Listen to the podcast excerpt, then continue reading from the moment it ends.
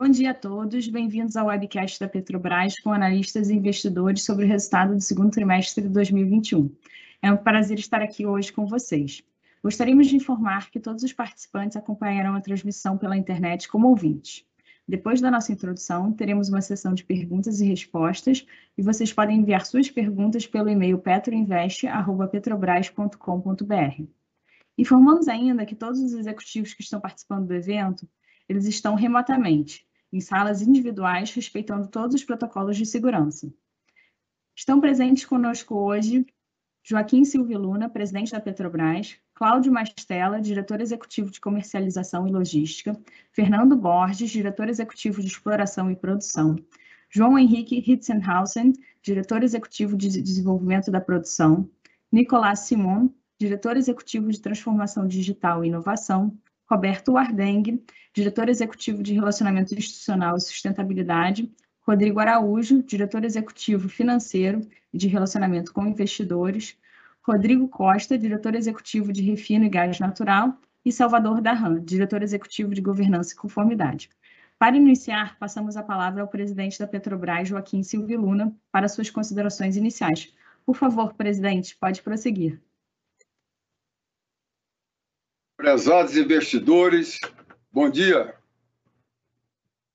É um prazer estar reunido com vocês hoje para apresentar os excelentes resultados operacionais e financeiros da Petrobras no segundo trimestre desse ano de 2021. Seguimos operando com segurança e focados em crescer, sustentados por nossa robusta produção de petróleo e gás, que atingiu 2,8 milhões de barris de óleo equivalente por dia a produção dos campos do pré-sal alcançou 70% do volume produzido, aumentando a disponibilidade de óleo de melhor qualidade, com menores emissões de gás e de efeito estufa. Diversificamos o destino e aumentamos nossas exportações de óleo e derivados. O volume de venda de derivados no mercado interno cresceu, com destaque para as vendas de diesel e gasolina. A geração de caixa operacional atingiu a marca de 10,8 bilhões de dólares, o que possibilitou pré-pagamento de parte da nossa dívida. O endividamento bruto já foi reduzido a um patamar inferior a 67 bilhões de dólares, estabelecido como meta para o ano de 2021. Estamos caminhando firmemente para atingir, ainda em 2021, a meta de dívida bruta de 60 bilhões de dólares, algo planejado apenas para 2022.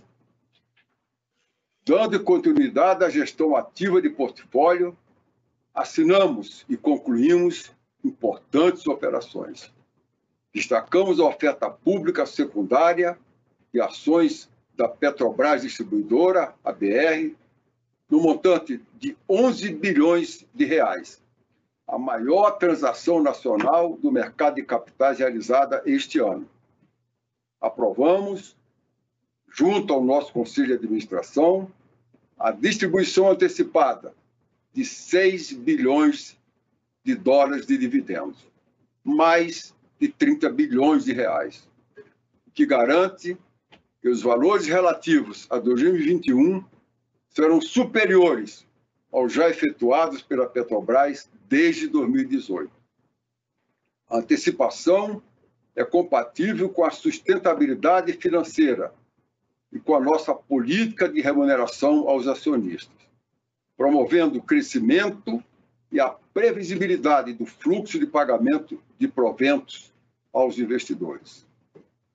Dessa forma, compartilhamos com os nossos acionistas os ganhos obtidos pela Petrobras. Estes são frutos da decisão da companhia de continuar seguindo os mais altos padrões éticos de governança e de fidelidade ao seu plano estratégico. Seguiremos as trajetórias de sustentabilidade financeira, de geração de valor e desalavancagem, com foco na disciplina de capital, investimento em ativos com altas taxas de retorno e gestão de portfólio para otimização da carteira de ativos. Não podemos deixar de reconhecer e agradecer o profissionalismo e a competência do corpo técnico de empregados da companhia, qualificados e engajados na superação de desafios que constrói soluções e alavanca nossos resultados. Não é ufanismo dizer que a Petrobras é uma potência inevitável. Para isso, continuamos trabalhando duro, amparados em decisões absolutamente técnicas, evoluindo e tornando-nos mais fortes para melhor investir, suprir o mercado cada vez mais exigente e gerar prosperidade para a nossa sociedade. Muito obrigado a todos. Passo a palavra agora ao diretor financeiro de relacionamento, o investidor Rodrigo Araújo, para prosseguir apresentando os nossos resultados. Muito obrigado a todos. Obrigado, obrigado, presidente. Bom dia a todos. Esperando a nossa nossa apresentação.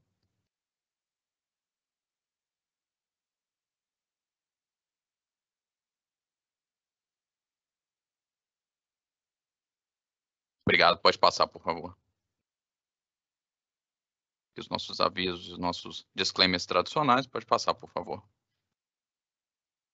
Bom, acho que antes de mais nada, é importante a gente dividir os nossos, os nossos resultados de segurança, um, um valor fundamental e inestimável para a Petrobras. Nós tivemos aí uma, uma taxa de acidentados registráveis por milhão de homens-hora é, abaixo aí do nosso limite de alerta no trimestre, o nosso limite de alerta de 0,7 também no semestre, no ano de 2021. É óbvio que a gente trabalha com uma ambição de zero fatalidade. Infelizmente, tivemos uma fatalidade no ano de 2021, mas a companhia trabalha fortemente para que não tenha fatalidade e traz a segurança como um valor fundamental. Pode passar, por favor. No que diz respeito aos nossos indicadores de emissão, acho que é bastante importante a gente destacar é, que nós seguimos alinhados é, dentro das nossas metas, e aí eu destaco especialmente é, a redução da intensidade de carbono nas nossas operações de exploração e produção. A gente observa que estamos aí bastante abaixo do nosso limite máximo aceitável, e quando a gente olha para as operações de refino também, é, eu destaco que mesmo num semestre em que nós tivemos um conjunto importante de paradas e que gera um desafio maior em termos de intensidade de carbono, nós tivemos resultados aí bastante expressivos, próximos aos de 2020 e bastante próximos das nossas metas, mesmo num cenário em que diversas paradas trouxeram desafios aí, paradas programadas, claro, mas trouxeram desafios para que a gente mantivesse o nosso índice de intensidade. E aproveito para destacar é, a divulgação que nós fizemos aí recentemente no nosso programa Top, em que a gente busca aumentar a nossa eficiência energética e melhorar ainda mais a nossa posição em termos de intensidade de carbono nas nossas operações de refino. Pode passar, por favor.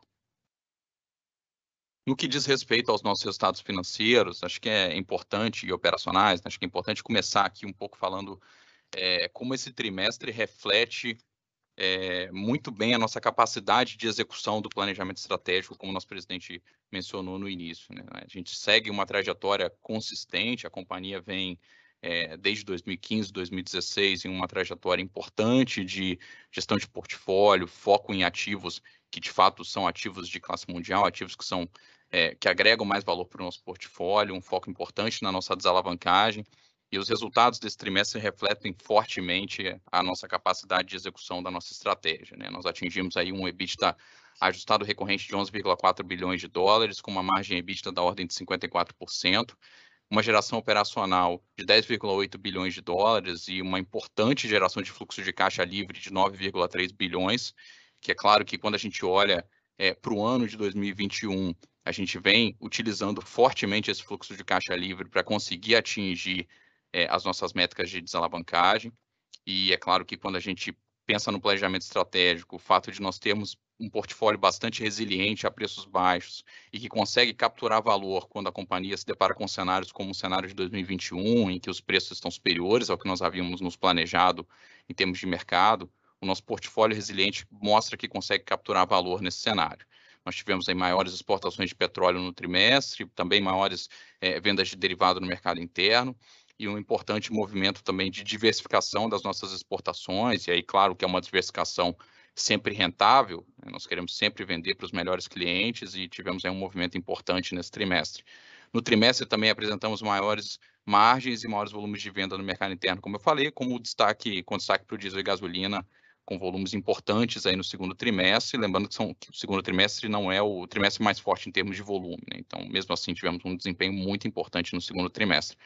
É, toda essa geração de caixa permitiu, então, uma redução de dívida de 7,3 bilhões de dólares. A gente atingiu aí a marca de 63,7 bilhões, abaixo da nossa meta para o ano de 2021, que era de 67 bilhões de dólares, e caminhando aí para que a gente consiga, possivelmente mantido esse cenário dentro do ano de 2021, mais próximo do final do ano de 2021, atingir a nossa meta de 60 bilhões de dólares é, de dívida bruta. Claro que o nosso movimento de gestão de portfólio também contribuiu para essa desalavancagem. Dentro do semestre, a gente teve entrada de caixa aí do valor de 0,3 bilhão, é, e logo em seguida, no final do, do no início do, do, terceiro trimestre, começo de julho, a gente teve é, o lançamento da oferta de follow-on das nossas ações remanescentes na BR Distribuidora e uma entrada de caixa no começo de julho de 2,2 bilhões de dólares, então também importante para a nossa trajetória de desalavancagem. Um lucro líquido recorrente, então, de 7,7 bilhões de dólares, é, um lucro que foi impactado é, além do nosso ótimo resultado operacional, também teve aí o favorecimento da variação cambial, né? lembrando que vou mostrar um pouco mais para frente, mas o câmbio de final de período, ele marca o nosso endividamento em dólar, então a gente teve um efeito importante aí no lucro líquido também de variação cambial, é, que não afeta o nosso caixa, mas contribui para o nosso resultado do trimestre. E olhando todo esse cenário, é, tanto em termos de perspectivas de resultado quanto de geração de caixa, a gente consegue manter o nosso comprometimento em atingir a nossa meta de, de endividamento bruto de 60 bilhões de dólares e também é, já antecipar uma distribuição de dividendos importante de 6 bilhões de dólares, um valor superior aí o triplo da média dos últimos três anos. Então, de fato, a companhia consegue não só atingir resultados importantes, mas também compartilhar esses resultados importantes, não só é, é, nesse trimestre, mas no próprio ano de 2021 já promovendo essa distribuição é, bastante relevante de dividendos. Pode passar, por favor. Quando a gente olha para o ambiente externo, então, a gente vê um movimento de apreciação do petróleo Brent, a gente vê que o Brent subiu aí 13% no trimestre, é, e quando a gente compara isso com o movimento do câmbio médio do trimestre, o câmbio médio teve uma redução da ordem de 3%, é, então a gente teve, no final das contas, uma apreciação importante ao longo do trimestre, e é claro, como eu falei mais cedo, o câmbio de final de período, que afeta de maneira relevante o nosso lucro líquido em função da marcação aí da nossa dívida, da nossa posição cambial em dólares, a gente teve aí uma desvalorização de 12%, o que trouxe um impacto relevante no nosso resultado do trimestre. Pode passar, por favor. No que diz respeito ao endividamento, essa figura é, ela é bastante expressiva, e se a gente estica esse gráfico para 2015, eu lembro que a gente chegou a um endividamento aí superior a 130 bilhões de dólares, numa época que a gente não incorporava os arrendamentos, né? Então, se a gente incorpora os arrendamentos, a gente está falando de mais de 150 bilhões de dólares. E chegamos aí no final do segundo trimestre de 2021 a 63,7. Né? Estamos falando aí basicamente de uma redução de dívida da ordem de 90 bilhões de dólares, que é o valor de mercado de várias empresas de porte muito relevante. Né? Então, toda essa trajetória sustentada numa estratégia consistente, num portfólio resiliente, em ações é, no caminho correto de tornar a Petrobras uma empresa cada vez mais forte e dando fruto, dando os resultados, é, mantendo aí a nossa trajetória é, rumo ao atingimento da nossa meta de dívida bruta de 60 bilhões de dólares. E quando a gente olha o nosso índice de dívida líquida EBITDA ajustado, vale destacar que a gente está com um índice de 1,49, lembrando que é, esse índice ele começa a ficar muito mais alinhado com os nossos pares, né, muito mais alinhado com as outras empresas do, de óleo e gás. E acho que vale destacar também um, um outro indicador importante, quando a gente olha a nossa geração de caixa comparada com os juros, é, a gente tem um índice que supera no trimestre 12 vezes, né? então a nossa geração de caixa é 12 vezes superior ao índice de pagamento de juros, então cada vez mais uma empresa que reduz o seu nível de pagamento de juros e aumenta o seu nível de contribuição tanto para a sociedade, para os nossos acionistas, na forma de distribuição de dividendos. Então, uma empresa se tornando cada vez mais sólida e mais resiliente. Pode passar, por favor. É, como eu falei mais cedo, essa toda a figura do nosso portfólio resiliente a preços baixos e que consegue capturar valor em cenários é, de preços favoráveis é mostrada aí no nosso no aumento expressivo do nosso EBITDA recorrente, estamos falando de um crescimento de 31%. É, a gente teve um cenário de valorização de 13% do Brent, como eu falei, aumento de margens de derivados e das nossas vendas no mercado interno, também um crescimento importante das nossas exportações, com destaque para as exportações de petróleo. E a gente também aí nesse trimestre teve um, um ganho importante aí da decisão é, da, da, exclusão de ICMS da base de cálculo do PIS da COFINS. A gente já havia reconhecido é, o nosso ganho referente à solução COSIT, né, aquela, aquele posicionamento que considerava o ICMS é, líquido, né, de débitos e créditos, e passou aí a considerar o ICMS destacado na nota como conforme houve decisão recente. Então, isso afetou também positivamente o nosso resultado do segundo trimestre. Pode passar, por favor.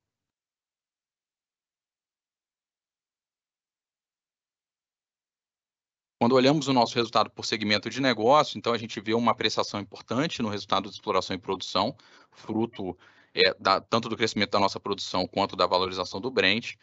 Quando a gente olha o segmento de RTC, vale destacar que, olhando o resultado a custo de reposição, é, a gente tem um crescimento importante de 108% ali, com maiores margens e maiores vendas no mercado interno.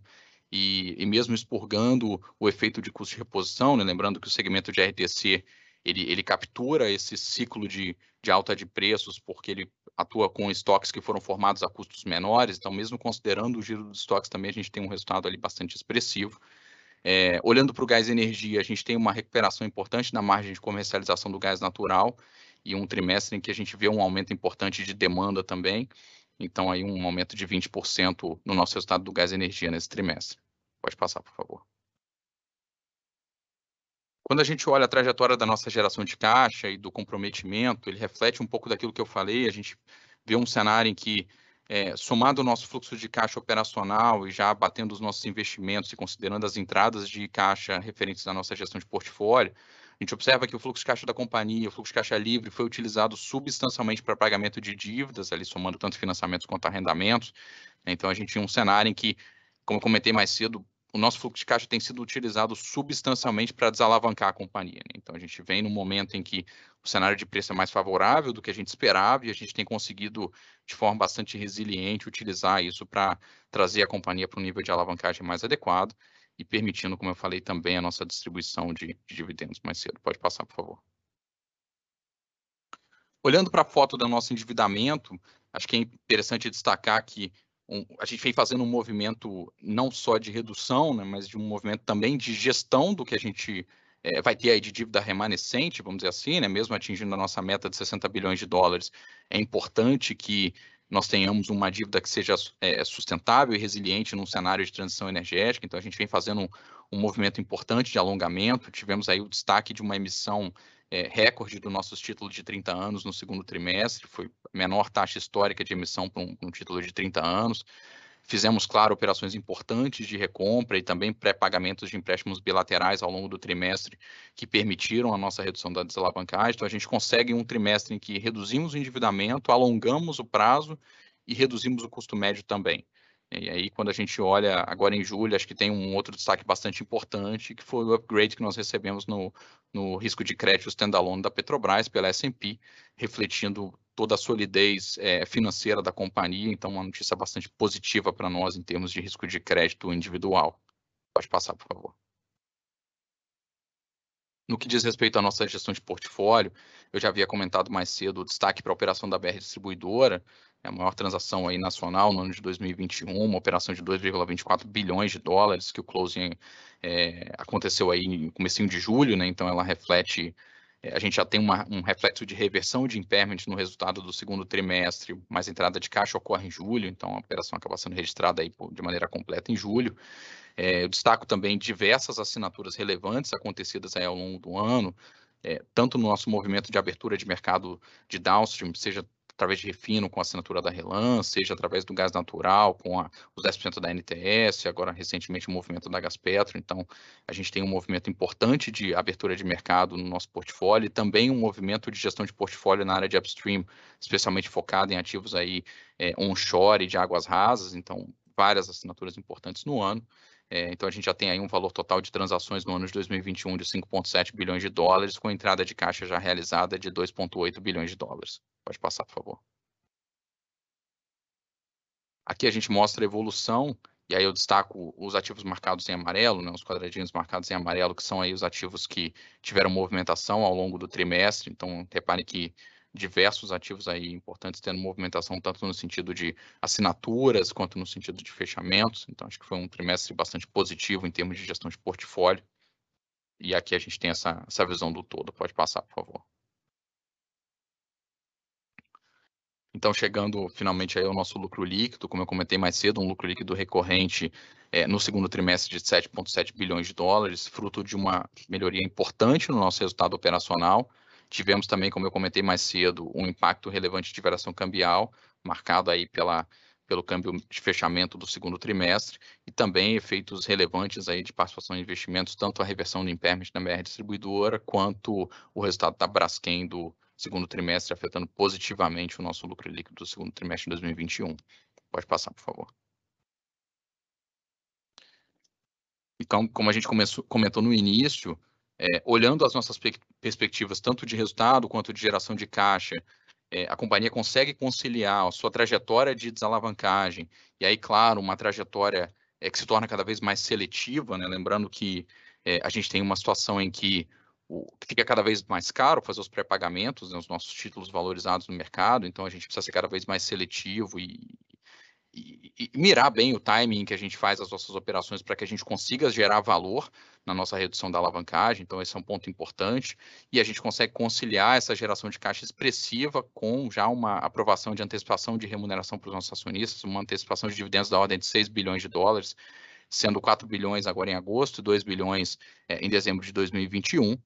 Então, acho que é uma, uma, uma demonstração importante aí da nossa capacidade de resiliência e do, da qualidade do nosso portfólio, da qualidade da nossa gestão e de toda a competência aí também do time da Petrobras, entregando resultados bastante expressivos. Esse era meu último slide. Acho que a gente vai para a sessão de perguntas e respostas. Obrigado a todos. Bom dia.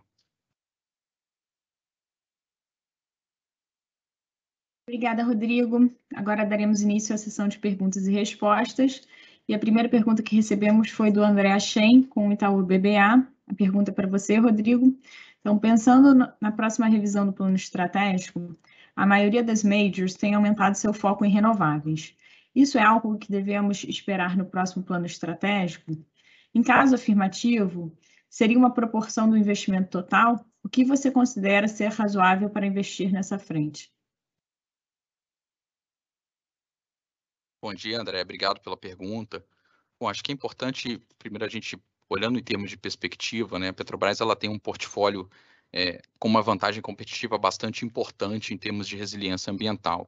A gente tem um portfólio em que, especialmente quando a gente pensa nos ativos do pré-sal, a gente tem um nível de emissões bastante adequado, então um portfólio que tem um nível de resiliência tanto a preços baixos quanto é, ao nosso desafio da transição energética, de redução de emissões.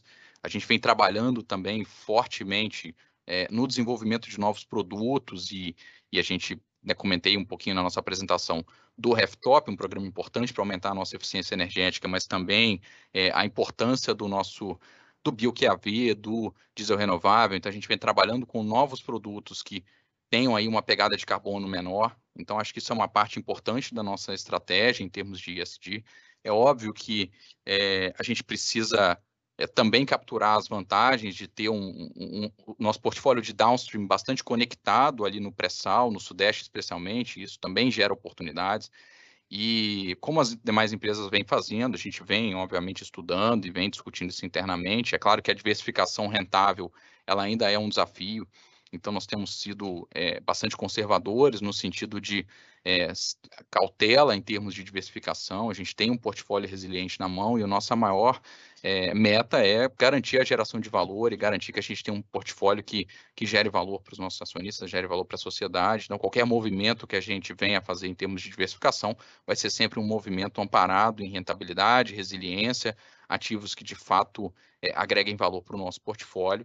Então, como eu falei, assim, hoje a gente não tem um percentual, nada desse tipo definido, a gente está trabalhando no nosso plano estratégico, que a ideia é publicar é, mais para o final do ano, ali entre novembro e dezembro, mas fato é que a gente continua olhando com bastante é, perspectivas bastante positivas para o nosso portfólio, que é um portfólio resiliente e que agrega bastante valor e encarando aí o nosso nosso desafio, a gente vem focado em como é que a gente caminha na questão da transição energética, mas sem perder foco em geração de valor e assegurando aí que qualquer movimento de diversificação seja um movimento rentável. Obrigado pela pergunta, André.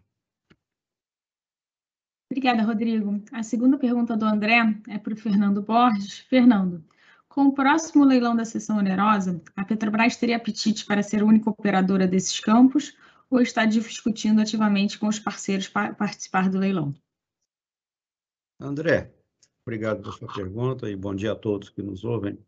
É, a Petrobras tem no seu planejamento estratégico para o segmento de exploração e produção atuar em parcerias. Então, assim, a gente está buscando é, continuar com esse, essa atuação em parceria, uma vez que a gente tem a oportunidade de dividir riscos, dividir custos e dividir os bônus. E com isso a gente consegue também estar presente no maior número de projetos com, a, com uma fatia de cada um desses projetos, uma fatia significante, mas sempre atuando em parceria, né? Eu gosto de dizer sempre, né, quando a gente tem bons parceiros, eles nos demandam sempre fazer o melhor projeto, né, para aquela oportunidade. Então, isso é a beleza da gente ter projeto, ter parceiros nos projetos de exploração e produção, que é sempre um, um negócio bastante complexo, com riscos, né, uma vez que a gente enfrenta aí a, natureza, toda o capricho da natureza em cada jazida, né? e a gente poder estar em mais jazidas é, é melhor. E, e, ter o conhecimento dos sócios alavancando os projetos, melhor ainda. Obrigada, Fernando. Recebemos também pergunta do Vicente Falanga, com o Bradesco. É, a primeira pergunta é para o Mastela. Mastela, como estão as conversas do governo para lançar um fundo de estabilização de diesel. Evoluiu alguma coisa nesse sentido? É, Vicente, obrigado pela pergunta. É, bom, esse tema de preço é um tema que sempre é levantado, né? É, mas é muito importante a gente reforçar aqui que a Petrobras é, precisa seguir praticando preço em equilíbrio com mercados competidores. Ou seja, essa, essa lógica econômica ela não se aplica só para derivado de petróleo, ela se aplica para para as outras commodities que são comercializadas no mercado brasileiro, como alimentos, minério, metais, né? é, que também tem seus preços associados à variação do mercado internacional e da taxa de câmbio. Respeitando a, essa lógica, a lógica econômica, a gente acredita é, em criar um ambiente né, de estímulo a investimentos e atração de novos agentes, o que, em última instância, contribui para aumentar a oferta local, beneficiando diretamente consumidores. É, por outro lado, é, preços desalinhados ao de mercado dos produtos acabam comprometendo a capacidade de investimento na indústria, o que pode levar, em última instância, a obsolescência e riscos de desabastecimento. Mas é, nós somos é, sensíveis, claro, ao impacto social dos nossos preços, dos preços dos combustíveis na sociedade. Né? E isso a gente traduz na nossa gestão de preço, evitando repassar imediatamente a volatilidade externa seja de câmbio, seja de cotações, né, é, causada por eventos conjunturais né, nos nossos preços, né, mas mantendo alinhamento ao mercado. Assim, é, tendo esse, essa percepção, tendo essa consciência do impacto, né, a gente contribui sim, respondendo a sua pergunta, é, nas discussões, com as discussões no âmbito do Ministério de Minas e Energia quanto a eventuais programas, como, por exemplo, o Fundo de Estabilização de Preços. É, é importante reforçar aqui, já que a gente está falando de preços, né, os preços percebidos pelo consumidor final né, estão bem distantes dos preços praticados pela Petrobras. até chegar ao consumidor final, são somados tributos federais, estaduais, custos de aquisição de biocombustíveis, etanol e biodiesel, no caso de gasolina e diesel, além, naturalmente, dos custos operacionais, logísticos dos distribuidores e dos revendedores. Assim, é, os preços da Petrobras, eles, na verdade, representam apenas uma parcela do preço final aos consumidores. Como exemplo, no caso do diesel, a nossa, nossa contribuição é da ordem de 53% hoje. Espero ter esclarecido sobre dúvida. Obrigado pela pergunta. Obrigada, Mastela. A segunda pergunta do Vicente é para o Rodrigo Araújo. Rodrigo, na sua visão, como está o custo de recompra da dívida? Acha que vale a pena continuar neste terceiro trimestre? Obrigado, obrigado pela pergunta, Vicente. Bom, eu tinha comentado mais cedo, né? Óbvio que o nosso foco continua sendo é, bastante direcionado para atingir a nossa meta de alavancagem de é, 60 bilhões de dólares de dívida bruta. É, mas é claro que a gente cada vez mais tende a ser mais criterioso, mais seletivo, rigoroso para como é que a gente concilia isso, por exemplo, com a remuneração dos nossos acionistas, como foi proposto agora na nossa distribuição de dividendo no segundo trimestre.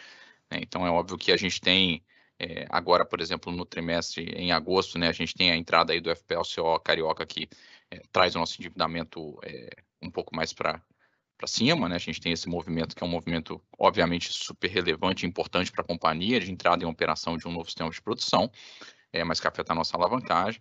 Mas a gente vem focado em aproveitar, por exemplo, pré-pagamento de operações bilaterais que a gente consegue fazer com custos menores. A gente é, tem sempre trabalhado em quando nós fazemos as nossas operações de liability management, de fazer é, novas emissões, a gente também fazer emissões e recompras de forma que isso seja é, ou neutro ou negativo em termos de caixa, e a gente consegue alongar, reduzir o custo da nossa dívida e pré-pagar simultaneamente. Mas fato é, está correto, o custo de recompra fica cada vez mais alto e a gente tem sido cada vez mais seletivo para que a gente encontre tanto os momentos corretos em termos de mercado, é, quanto as formas mais é, é, que gerem mais valor, né? que a gente consiga reduzir a nossa alavancagem, é, gerando o máximo de valor possível para os nossos acionistas, é assim que a gente vem trabalhando. Obrigado pela pergunta, Vicente. Obrigada, Rodrigo. Recebemos também perguntas da Liliana Young, do HSBC, e a primeira pergunta é para o Mastela. Mastela, olhando o segundo trimestre de 2021, as margens no refino foram boas, mas poderiam ser melhores levando em conta a paridade de importação para a precificação de gasolina e diesel no mercado doméstico. Você concorda com essa visão?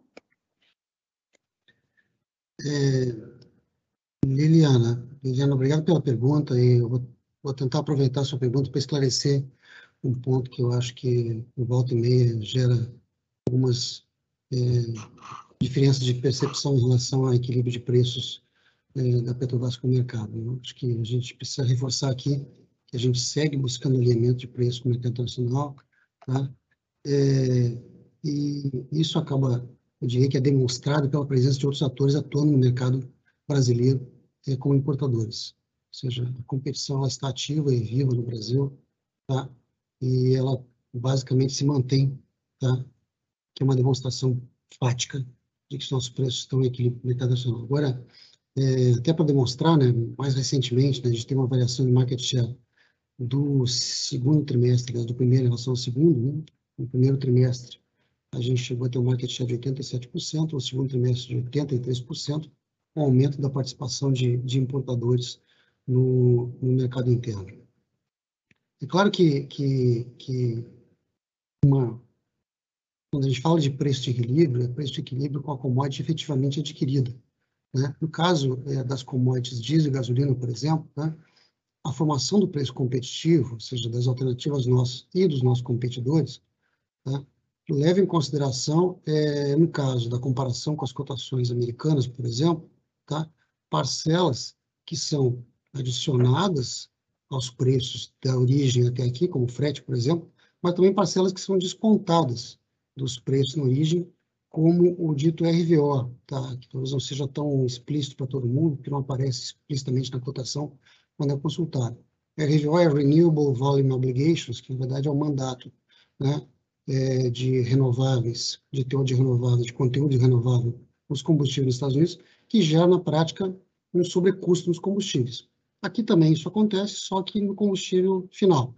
Né? No produto importado, que é importado tanto diesel quanto gasolina sem renováveis, essa parcela tem que ser descontada na comparação com as cotações. Então, quando você olha as cotações de diesel e gasolina nos Estados Unidos, elas já contemplam esse dito RVO. No ano de 20, por exemplo, essa parcela ela representou é, 2 dólares e meio por barril. No segundo trimestre agora desse ano, já foi de 8,4 dólares por barril. Isso é significativo. Tá? Então, eu acho que o cuidado que você tem que ter ao comparar preço do Brasil com o preço dos Estados Unidos deve começar pela colocação na mesma base. Tá? Esse é um ponto que vale a pena ressaltar. E obrigado pela pergunta. Espero ter esclarecido isso. Obrigada, Mastela. A segunda pergunta da Liliana é para o Rodrigo Araújo. Rodrigo, como está o processo de venda das refinarias, em particular para o caso de Refap e Repar? Qual a penalidade para a Petrobras se a companhia não cumprir os prazos impostos pelas autoridades para o desinvestimento? Obrigado, Liliana, pela pergunta. É, bom, vou começar pelo, pelo final, né? Óbvio que o, o CAD acompanha de forma bastante próxima aí o, o nosso processo de, de, abertura de mercado, seja no gás natural e seja no refino, né? Então, o CAD acompanha para e passo com a gente todos os processos. Existe previsão de penalidade, mas é óbvio que é uma penalidade num caso em que haja descumprimento pela Petrobras e o que de forma alguma vem sendo feito, a gente vem cumprindo é, todas as etapas e vem assegurando que, que os maiores esforços aí dentro do processo, então quanto a isso é, o CAD vem acompanhando e, e, é óbvio que tem alguns casos, por exemplo, como foi o caso da Repar, né, a gente tem a previsão dentro do TCC de que é, as vendas não podem ser feitas abaixo do preço mínimo está estipulado pela Petrobras, então acho que essa é, isso não, não, não, há penalidade prevista para esse tipo de movimento, então o CAD vem acompanhando muito próximo junto com a gente, a gente tem a figura do trustee acompanhando é, os dois CCCs, é, então, acho que assim, a gente vem cumprindo todas as etapas. No que diz respeito aos processos, é, eu destaco que é, a Reman, Lubinor e Six são ativos que estão um pouco mais adiantados em relação aos demais, mas obviamente a gente vem trabalhando nos demais ativos. A Reparo, eu diria que está é um, tá um pouco mais atrasado em relação aos outros. A gente já lançou um processo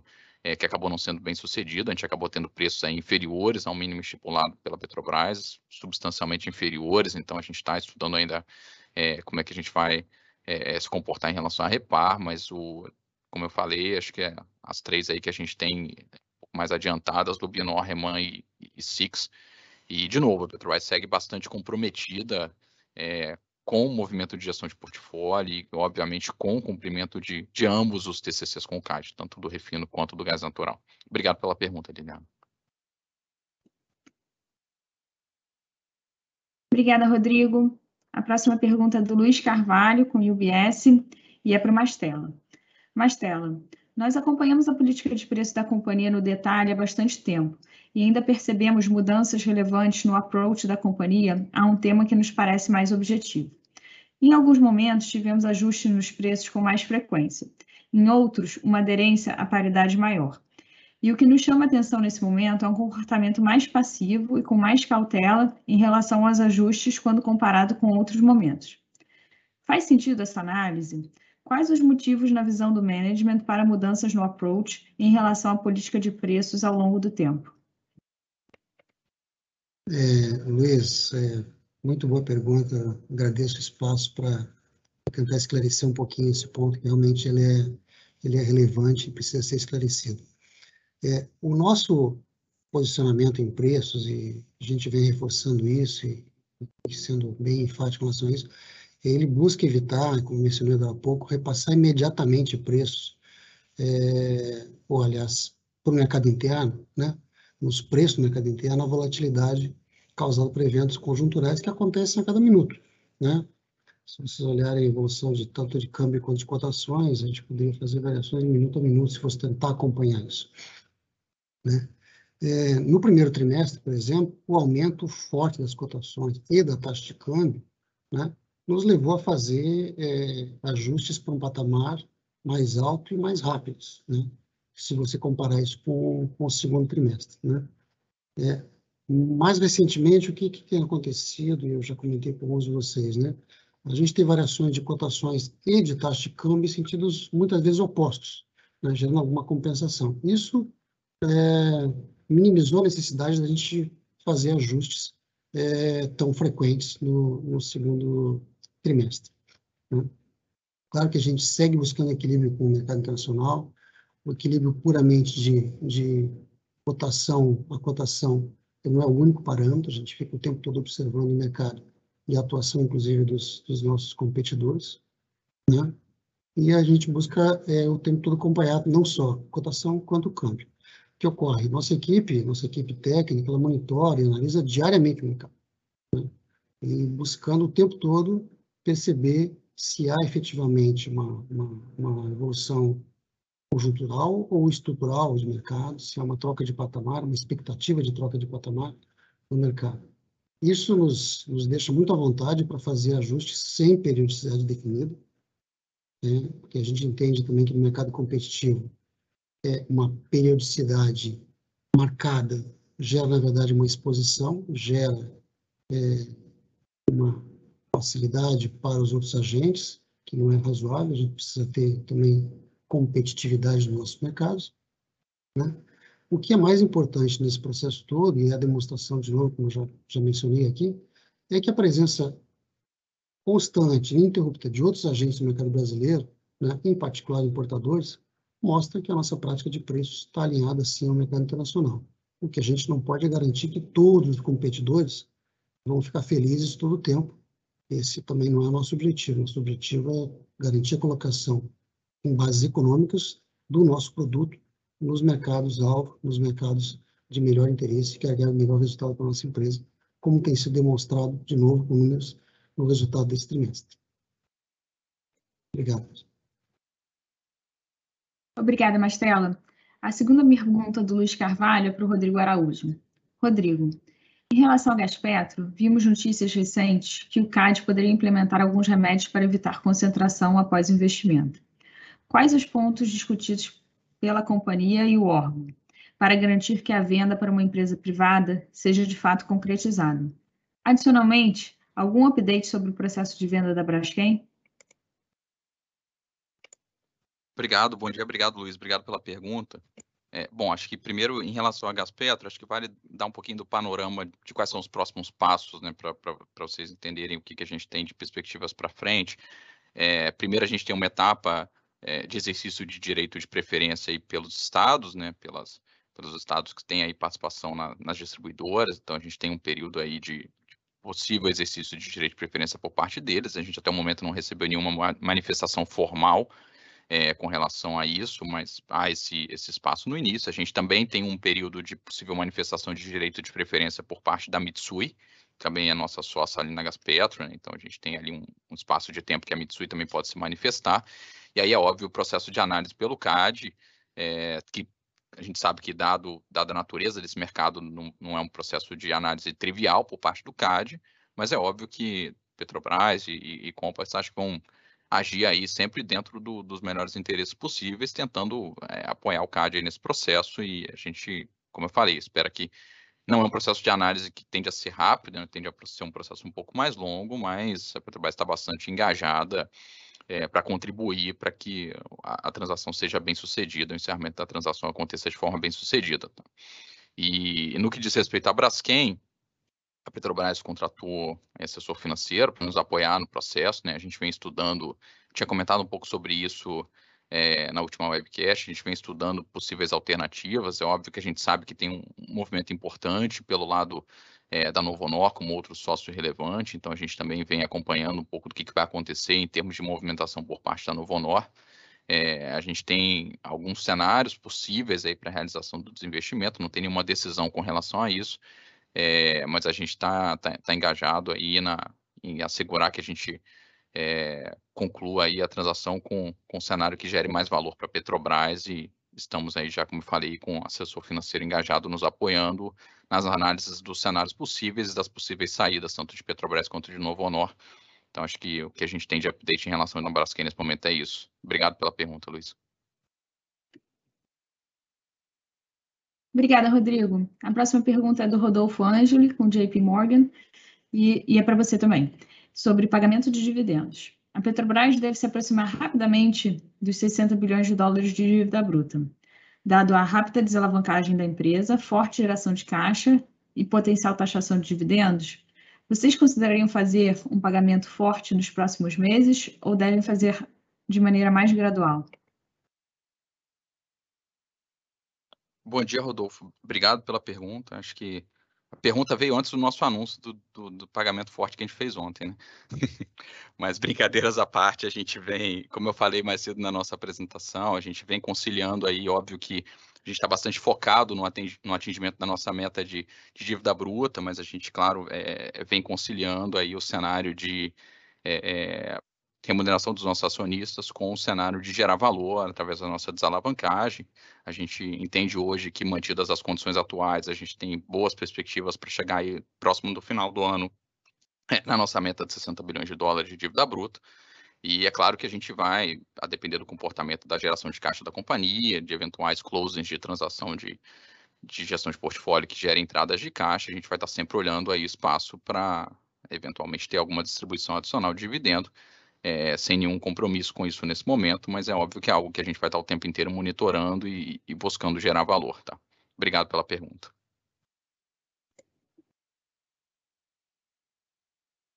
Obrigada, Rodrigo. Rodolfo também fez mais uma pergunta para você sobre o plano estratégico. É, como você vê o papel da Petrobras na transição energética, dado que a empresa ainda tem um volume relevante de reservas com baixo custo de extração e petróleo com menor teor de enxofre? Há interesse para aumentar investimentos em renováveis ou termoelétricas a gás? Obrigado, Rodolfo, pela pergunta. Bom, acho que eu comentei um pouco mais cedo, né? Primeiro, acho que é importante destacar que a gente claramente tem aí um, um portfólio que nos traz uma, uma, vantagem competitiva importante em termos de resiliência, tanto a preços baixos, e aí eu acabei não comentando mais cedo, mas acho que o, o ano de 2020 foi um bom exemplo em que a gente conseguiu ter uma geração de caixa bastante sólida e bastante sustentável, mesmo num ano em que o preço médio aí do petróleo ficou próximo de 40 dólares o barril. É, e um portfólio, obviamente, que tem uma, uma, uma, resiliência importante em termos de emissões também. É, é claro que, como eu falei, né, a gente sabe da importância de tanto acompanhar quanto dar novos passos no sentido da agenda ESG e da questão da transição energética. É óbvio que tudo que é, a companhia for fazer nesse sentido será sempre com foco de geração de valor. Então, vocês sabem bem que a gente tem ali é, metas importantes de resiliência ambiental e, e também é, gatilhos importantes de aprovação de projeto, por exemplo, nosso gatilho de 35 dólares o barril de resiliência para novos projetos. É, é, claro que eventuais alternativas que permitam aí, como é um pouco ali do polo Gaslub, né, que a gente já falou um pouco sobre isso, mas permitam é, uma monetização é, ali do gás do, do, do pré-sal, especialmente no Sudeste, maior integração com nossos ativos de downstream no Sudeste, são coisas que eventualmente podem fazer sentido, a gente vai estar sempre avaliando. E no que diz respeito à diversificação em renováveis, eu já falei um pouco mais cedo sobre isso. Acho que é um desafio para todos hoje é, encontrar esse cenário de diversificação rentável. Então, nós temos uma preocupação importante em não destruir valor no nosso portfólio. Então, é óbvio que qualquer movimento de diversificação vai estar sempre calcado em geração de valor. Obrigado pela pergunta, Adolfo. Obrigada, Rodrigo. A próxima pergunta é do Regis Cardoso, do Credit Suisse, e é para o Fernando e para o João Henrique, sobre novos projetos em EIP. Além dos projetos que já estavam descritos no último plano estratégico, quais outros ativos de EIP podem voltar a compor a curva de produção da empresa? Podem comentar sobre Júpiter e Sergipe e Alagoas, por favor? Bom dia, Bom dia Regis. Obrigado pela pergunta. No, hoje a gente tem no, no convênio 13 unidades para entrar em operação, incluindo aí o FPCL Carioca, que é a primeira unidade do, do campo de sépia, que deve estar entrando em produção nos próximos dias. Né? Com relação às novas unidades, a gente tem, a gente já iniciou a contratação do, da unidade de Búzios 9, que vai ser a futura P80, que é uma unidade que vai ser contratada no, na modalidade PCI, e também estamos no mercado com a contratação do, da primeira unidade SEAP, né, o SEAP-1, que está sendo contratado no modelo BOT. E são essas duas unidades, elas é, têm previsão de entrada em produção provavelmente em 2026. Né? É, a gente está é, esse é um passo importante para o desenvolvimento de SEAP. E com relação ao ativo de Júpiter, a Petrobras continua avaliando o, projeto, né? Ele tem um, um grande volume de oil in place, tem desafios tecnológicos importantes em relação ao, ao a quantidade de CO2 presente no, no reservatório, mas, mas a gente está é, tá fazendo um trabalho forte para trazer esse projeto, é, o desenvolvimento desse projeto dentro de um, um cenário de, de resiliência, né? que, o, que o custo total do, do, do desenvolvimento fique é, suportado aí pela nossa no nosso valor de resiliência de 35 dólares o barril, que é um, um, um, um número muito importante no desenvolvimento de novos projetos. A gente continua é, firme no, no propósito de ter projetos resilientes e que consigam suportar a, variação de a variação é, do preço do petróleo no mercado internacional. Se o Fernando quiser complementar é, quero informação. É, o, o Regis perguntou o que, que a gente tem, né, além dos 13 projetos já nominados aí na, no nosso plano estratégico 21-25. O João comentou do Sergipe Alagoas, no qual no nosso plano já tinha reservado 2 bilhões de dólares. É, já tem até nome, é a P81. É, ele comentou de Júpiter, né, e o que, que a gente está fazendo efetivamente para Júpiter. A gente está com um processo já quase para ir para o mercado da contratação do, do módulo de RICEP, que vai operar junto ao Mero 3. Então, é um importante passo na, no desenvolvimento tecnológico do RICEP, que é um elemento importante para a economicidade é, da jazida de, de, de Júpiter, né, dadas as características de alto teor de CO2, porém com alta quantidade de, de condensado e, e, bastante hidrocarboneto para ser produzido. Então, assim, o, a contratação do RICEP é um, uma rota tecnológica que nós estamos seguindo para viabilizar Júpiter. E eu a somaria ao que foi colocado, a gente tem o leilão dos excedentes, dos volumes excedentes CEP Atapu, que certamente vão ensejar projetos de desenvolvimento da produção, novas unidades para CEP Atapu. É, temos óleo lá suficiente para é, dar respaldo a um projeto em cada uma dessas duas jazidas. E o, o João comentou a contratação do Búzios 9, né, que tem o nome de P80, é, mas dentro do plano de desenvolvimento, né, hoje, para Búzios, a gente pode ver até 12 unidades. Então, a gente está trabalhando, sim, no Búzios 10, né, no Búzios 11, no Búzios 12. Então, nós temos um conjunto de projetos aí pela frente bastante interessante. E eu diria mais ainda, à medida que a gente está fazendo a extensão é, junto à ANP dos prazos contratuais dos blocos, dos campos de rodada zero, como já aconteceu com o Marlim, né, é, significa quando a ANP nos concede mais prazo em cada uma dessas jazidas, significa o compromisso né, de um desenvolvimento complementar né, nessas jazidas ou uma revitalização nessas jazidas. Então, a gente vai ter um, um plano de negócios 22, 26, bastante robusto, né, acorde a esse cenário de é, um Brent mais favorável, né, dada ao retorno do mundo pós-pandemia. É, se a gente olha o plano 21, 25, a gente teve um freio nele por conta da né, o Brent mergulhou abaixo de, de 30 dólares o barril, mas os fundamentos né, de projetos bastante competitivos, né, a gente continua com o respeito aí, qualquer novo projeto ao Brent de equilíbrio de 35 para aprovar o projeto, tem que estar abaixo de 35. E como demonstram os resultados que estamos apresentando, né, é, a gente mantém projetos bastante resilientes quanto ao, ao Brent de equilíbrio total do projeto. Então, assim, temos um futuro bastante promissor e uma carteira bastante robusta além das frentes exploratórias que a gente pode abordar em outra pergunta. Obrigado. Obrigada, João Henrique. Obrigada, Fernando. A próxima pergunta do Regis é para o Rodrigo Costa, sobre o suprimento de gás natural. Há notícias recentes falando que a Petrobras descontinuará o suprimento de gás natural em algumas regiões. Pode explicar melhor esse tema e qual o racional para a empresa, por favor?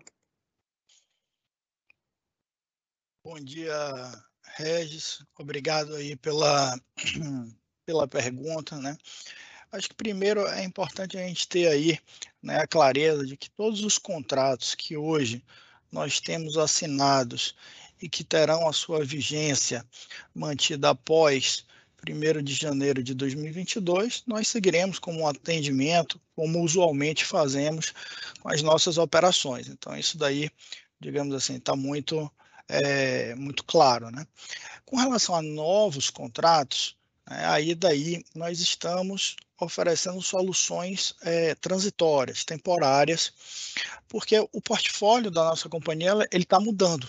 Né? Então, a gente veio concretizando desinvestimentos em relação a campos de terra, e com isso, então, passa-se a ter novos supridores. Isso tudo dentro do contexto do novo mercado de gás, né, onde também está em andamento o arrendamento do terminal da Baía de Todos os Santos, no âmbito do TCC com CAD, onde ainda não temos aí a certeza em relação aos resultados finais, por isso, nesse momento, para novos contratos, nós estamos oferecendo essas soluções transitórias, soluções temporárias. Né? E isso é, assim, é interessante observar que já dentro do novo mercado de gás, que já é uma realidade, novos supridores já estão se posicionando, seja no Nordeste, seja no Sudeste, seja no Sul do país.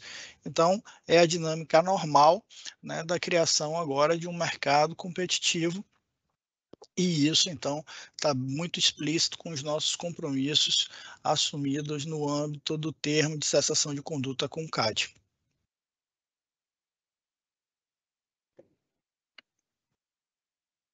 Obrigada, Rodrigo. A próxima pergunta é do Bruno Montanari, com Morgan Stanley, e é para o Rodrigo Araújo. Rodrigo, dentro da sistemática de desinvestimento das refinarias, é, especificamente em relação à RELAM, o processo já está 100% fechado ou ainda tem alguma aprovação final junto ao TCU referente ao valor da venda? Ou seja, existe algum risco potencial para fechamento efetivo dessa transação? Bom dia, Bruno. Obrigado pela pergunta. Acho que é, a gente vem, obviamente, trabalhando com a maior agilidade possível aí no processo da RELAN. É, acho que é até importante para trazer algumas perspectivas, né? O processo ele, ele envolve uma série de ações em termos de licenciamento no nível municipal, no nível estadual, enfim, tem toda uma complexidade para a transferência do ativo para o comprador, e a gente vem trabalhando fortemente para conseguir concluir aí o processo ainda no ano de 2021 e a gente ter o, o close ainda dentro desse ano, começo do ano que vem, mas a gente vem trabalhando bastante forte nisso. É, tem uma etapa importante, óbvio, que é o aporte né, do, do, dos ativos na, na nova companhia, e, e, aí depende também desse processo das licenças, como eu falei. Eu acho que é importante esclarecer que nesse processo o TCU fez um acompanhamento muito próximo, né, e a gente, claro, é, o tempo todo muito engajado, seja com CAD, com TCU, com CGU, é, durante todo o processo de, de, venda da Relan, a gente hoje não enxerga aí é, nenhum tipo de, de, sinalização por parte do TCU em relação a nada contrário à transação, então a gente está bem, bem otimista de conseguir fazer a conclusão da transação e temos trabalhado, nós e, e obviamente também, o time do Mubadala também, fortemente para que a gente consiga concluir o processo de transferência das licenças, de todos os registros necessários no, no menor tempo possível. Não é um processo simples, mas a gente vem trabalhando muito forte para conseguir concluir no menor tempo possível e é, ter o encerramento da, da, transação aí possivelmente acontecendo ainda dentro desse ano, tá? Obrigado pela pergunta. Obrigada, Rodrigo. A segunda pergunta do Bruno também é para você, e é em relação aos esforços de liability management. Rodrigo, você poderia comentar como estão as condições de mercado para a recompra de títulos? Os prêmios têm estado estáveis ou está mais difícil recomprar a dívida? E na medida que a empresa atinge os 60 bilhões de dólares de dívida bruta, a ideia é continuar as recompras, junta, juntamente com novas emissões, para continuar baixando o custo médio da dívida? Obrigado, Bruno. É, como eu falei mais cedo, né, a gente vem sendo é, cada vez mais seletivo e tentando aproveitar as oportunidades para que a gente consiga fazer as recompras. A gente tem ainda é, uma parcela importante de, de é, dívidas bilaterais, que a gente também vem pré-pagando em paralelo, e, e, como eu comentei, tem um custo mais baixo. Né?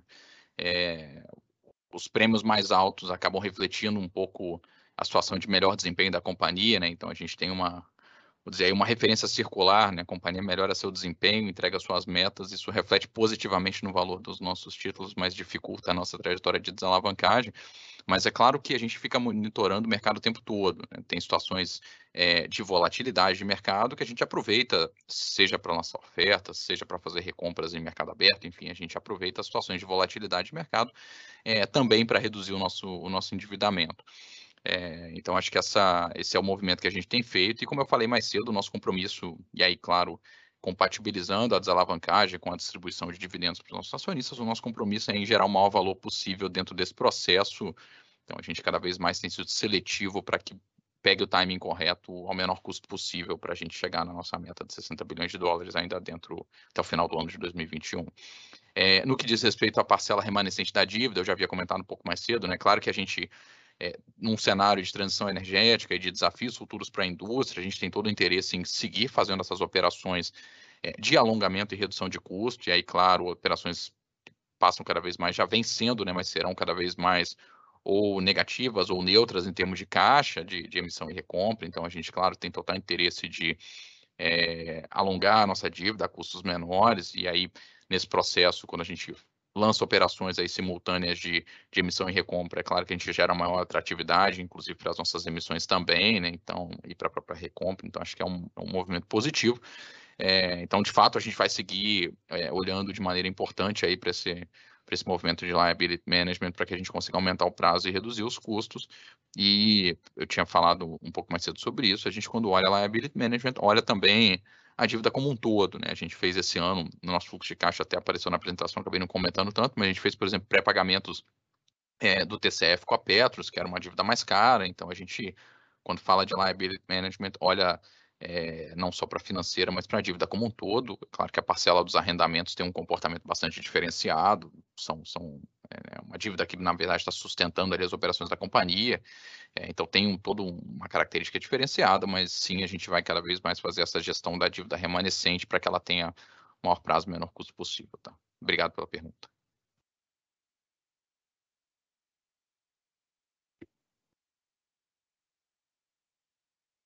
Obrigada, Rodrigo. Recebemos perguntas também do Gabriel Barra, com o CIT, e a primeira pergunta é para o João Henrique. João Henrique, vocês poderiam passar uma atualização sobre o desenvolvimento do campo de Búzios, entrada de unidades, CAPEX, etc., por favor? É, bom dia, Gabriel. Em Búzios, hoje, nós temos quatro unidades em operação, e essas unidades estão operando com excelentes resultados operacionais, alta eficiência, e temos outras quatro que estão em construção e uma em contratação, como eu já falei, né, a P80, né? O CAPEX planejado para esse campo de 2021 a 2025, ele corresponde a 36% do CAPEX do segmento EIP. É, nós temos expectativa de, do quinto módulo entrando em, agora em 2022, o sexto módulo em 2024, e o sétimo e oitavo em 2025, e o nono, como eu já falei também, em 2026. É, em fevereiro, né, foi assinado a, a LOI, né, Letter of Intent, com a SBM para a construção do, centro, do sexto módulo de Búzios, uma unidade de 225 mil barris. E em maio, assinamos o contrato da P78 com a Capital Fels, uma unidade de 180 mil barris. O oitavo módulo, que é a P79, é, a gente já tem o um contrato assinado também com a Saipem e o estaleiro coreano DSME. É, essa, esse fornecimento de FPCOs próprios ele é resultado é, de, de contratações na, na, modalidade, na modalidade EPC, né? O, engenharia, suprimento e construção, e do, de uma estratégia da Petrobras de desenvolvimento, de construir unidades próprias. Né? A gente tem um mercado mundial que tem capacidade de atendimento, mas a gente tem, é, tende a, a, dividir entre unidades próprias e afretadas para a gente conseguir melhores condições de mercado e ter um preço mais competitivo nas unidades.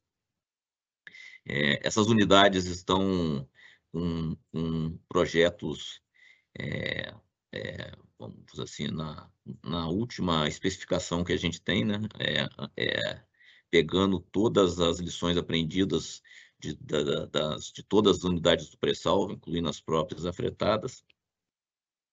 E agora, no mês de abril, a gente começou também a, a contratação da unidade P80, né, que vai ser a nona unidade do, do Campo de Búzios, né, uma unidade de 225 mil barris, vai ser a maior unidade é, operada pela Petrobras. Né?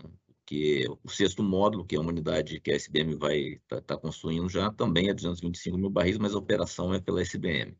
E essa unidade vai ter uma capacidade de reinjeção de 12 milhões de metros cúbicos de gás por dia.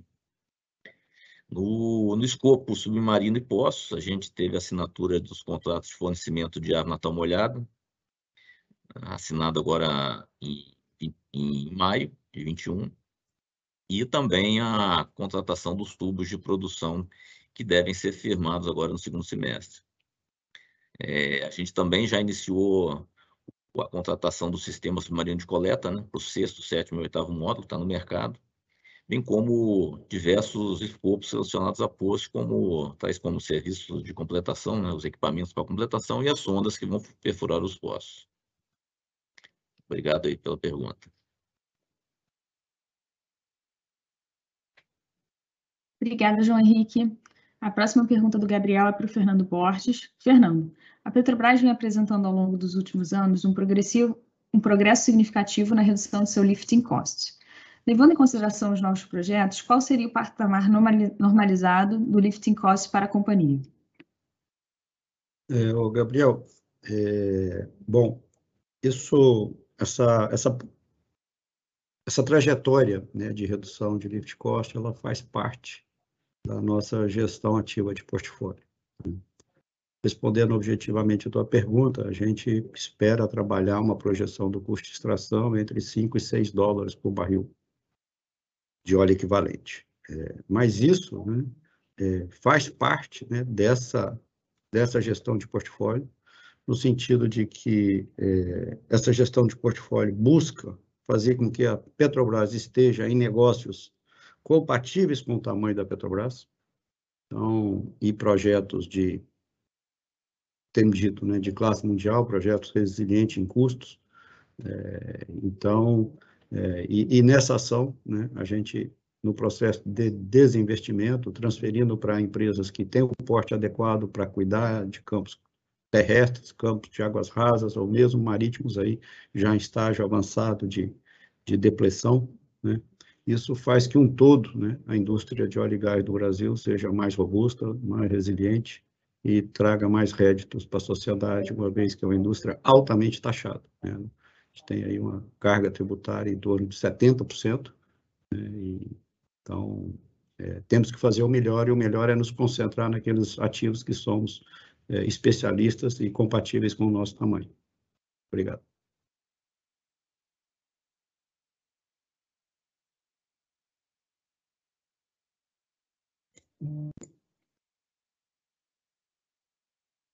Obrigada, Fernando. Obrigada a todos. Encerramos nesse momento a sessão de perguntas e respostas. Caso haja perguntas adicionais, elas podem ser enviadas ao nosso time de RI. Passarei agora a palavra ao presidente para seus comentários finais. Por favor, presidente. Estamos encerrando a nossa participação de apresentação dos resultados desse primeiro trimestre, e como pensamos desde o começo, foi um, um resultado bastante expressivo, é fruto de um trabalho continuado que já vem de um longo prazo está se, se consolidando nesse trimestre, e a tendência é que prossigamos nessa mesma é, caminho, nesse mesma nesse mesmo direcionamento com os resultados assim bastante otimistas. Gostaria de agradecer a participação de todos, é, destacar a qualidade das perguntas que foram feitas, que demonstra, primeiro, o acompanhamento que eles fazem dos nossos trabalhos, depois a necessidade é, de esclarecer alguns pontos que muitas vezes são colocados de uma forma um pouco confusa. A, as perguntas com relação a preço de combustível, a investimento, a gestão de portfólio, a, a, nossa desalavancagem, ou seja, tudo confirmando que nós seguimos fielmente o nosso plano estratégico previsto para no momento é, 21, 25. Obrigado a todos por essa participação, dando transparência àquilo que fazemos. Muito obrigado e continuamos em condições de responder outras perguntas, sendo necessário em outro momento. Muito obrigado a todos.